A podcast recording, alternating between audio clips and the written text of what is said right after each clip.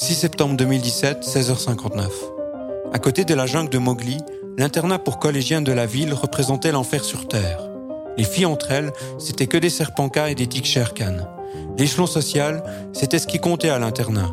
Les filles de la haute avaient fringues, parfums, clopes et des thunes pour ne pas bouffer que des nuggets de pangasius au ketchup le soir. Au plus bas de la hiérarchie figurait la caste des esclaves. Les esclaves étaient reconnaissables à leurs fringues cheap, mais surtout aux marques rouges sur leurs joues, marques présentes généralement chez les catcheurs subissant des prises au visage.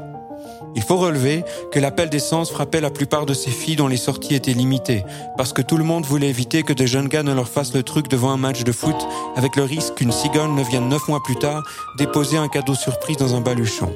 Alors, ce sont les esclaves qui, sous la menace, se coltinaient la besogne sur les draps. Et, pour éviter de passer toutes les nuits à la besogne, il fallait mieux bâcler le travail.